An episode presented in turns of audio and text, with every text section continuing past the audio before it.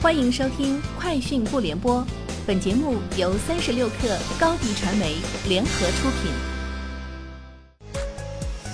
网罗新商业领域全天最热消息，欢迎收听《快讯不联播》。今天是二零二二年六月二十二号。据猫眼专业版消息，六月二十一日，全国营业影院总数九千六百九十七家，较上日减少一百七十家，影院营业率百分之八十点零一，大盘票房三千零七十三点四万。全国总出票数八十七点七万张，恢复至去年同期百分之七十四。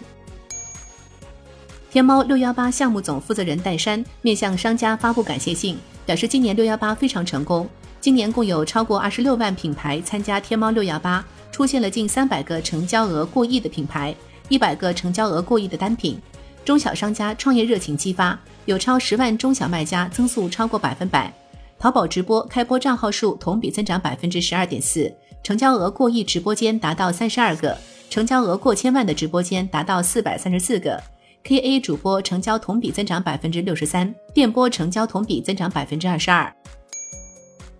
北京环球度假区今天下午宣布，将于六月二十五日起逐步恢复限流开放。消息发布后，在去哪儿平台。北京环球度假区的搜索热度瞬时增长六倍，冲到全国景区第一。北京环球度假区周边酒店的搜索热度也大涨，较二十一日环比增长近百分之四十。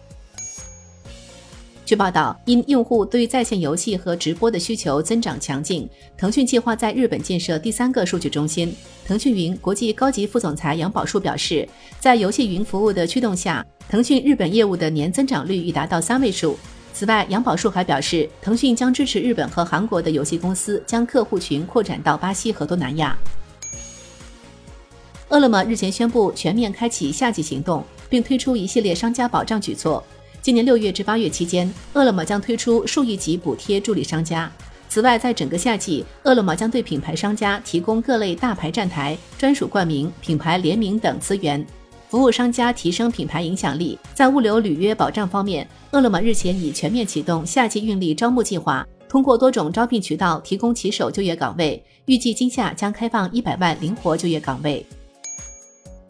据知情人士透露，除越南和印度尼西亚外，红海旗下电动车公司红华可能考虑在印度进行生产。一名消息人士称，红海最初没有计划在印度生产。但近期一直研究印度车市，并且考虑进军印度以及越南和印度尼西亚，为其他市场拓展制造基地。知情人士表示，印度泰米尔纳德邦政府正在寻求吸引红海的进一步投资，他们已经表达了对电动汽车制造的兴趣，所以我们告诉他们，泰米尔纳德邦是个好去处。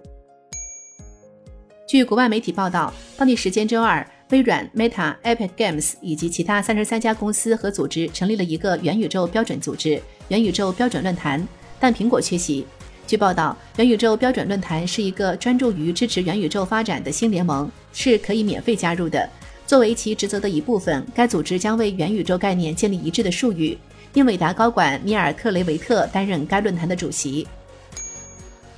据报道，知情人士称，Alphabet 旗下谷歌是争取与网飞在广告方面展开合作的主要公司之一。此外，Magnite 已成为一家关键的潜在供应方合作伙伴。在经历十多年来首次季度订户流失后，网飞曾于四月表示，其平台正在探索推出价格较低的广告支持版本，以提高订户数量。以上就是今天节目的全部内容，明天见。新媒体代运营就找高迪传媒，微信搜索高迪传媒，有效运营公众号、抖音、小红书，赋能品牌新增长。